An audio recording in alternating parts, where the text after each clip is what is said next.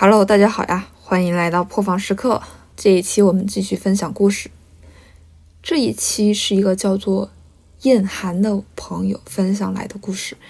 他这个故事取了一个名字，叫做《被伤过的心还可以爱谁》，是不是非常像爱情故事？但其实内容不是啊。嗯，这一期和上一期非常的相似，也是讲述的关于朋友的一件事情。那我觉得他这个故事其实还算比较有代表性的，可能大家小时候都遇到过。他说：“主播你好，听了你之前分享的故事，我突然觉得找到了一种归宿。因为其实我是很容易在生活中被一些事情打动，而且也很敏感。可能有些人会把这个叫做玻璃心吧，但是我也很无奈，我就是对人的情绪很敏感，这也导致我成长过程中会遇到非常多情感的波折。”今天我想分享一件我上小学二年级的事情。小时候的我其实和现在还是差不多，非常内向，没什么朋友。当时就是有两个玩的还可以的同学，虽然是三个人一起玩，但是我总感觉他们两个的关系会更加亲密一些。他们两个好像拥有着我不知道的共同的秘密。可是那个时候的我，只要有人跟我一起玩，就已经很满足了。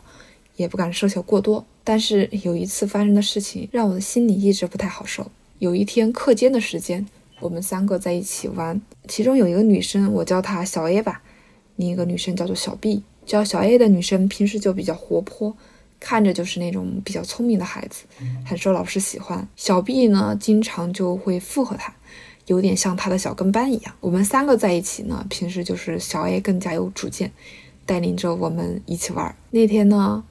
小 A 悄悄地在小 B 耳边说了些什么，没有让我听到。我那个时候呢，隐隐感觉有些难受。他们两个有共同的秘密，可是我是作为一个外人一样在那个地方站着。不一会儿，他们两个说完了，然后小 A 就开始把我也叫在一起。我想，我们终于可以一起玩了。他说：“我们三个现在一起玩一个游戏，就是我数三二一，然后我们一起从这里跑向教室的门口。”看谁先最快到达。当时我完全没有多想，就想着挺好的呀，可以比一比赛。然后当小 A 喊出三二一的时候，我们三个都一起往教室那边跑。我跑得非常用力，想要跑到第一个去。结果我真的好像跑到第一个去，我两边的余光已经看不见他们俩的身影了。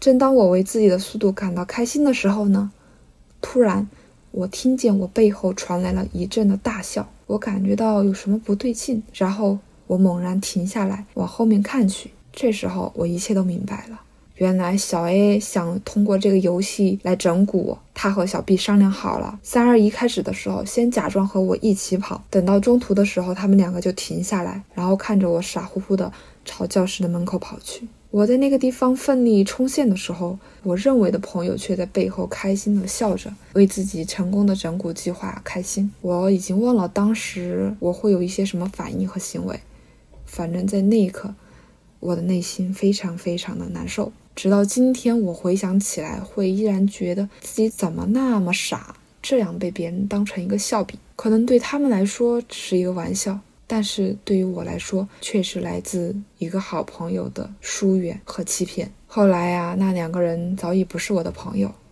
我现在呢，也有了自己一些可以交心的朋友，而且不会担心他们欺骗或者背叛我。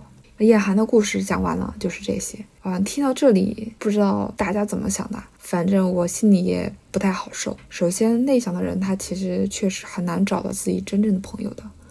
嗯，但是当大家都成群结队的时候，你心里其实非常渴望有一个小伙伴，有两个小伙伴一起跟你一起玩。当叶寒有进入这种关系的时候，却发现不光平时那两个人走得近，关键时刻那两个人还是一起伙同起来整蛊他，自己被当成了一种关系里面的一个游戏道具或者是笑柄。这种滋味，我想换做是谁都肯定非常难受的。但是好在那个只是小时候一些无法控制的故事。长大之后呢，就是我们可以去主动的选择自己要跟谁在一起做朋友，自己也能够去识别哪些朋友是真的适合你的，啊，就让那些不开心的事情都过去，对吧？我们现在就跟现在的好朋友就一起开心的生活，一起开心的交流。过去那些就当是一些经验和教训吧。希望大家都可以早点嗯找到自己那些知心的朋友。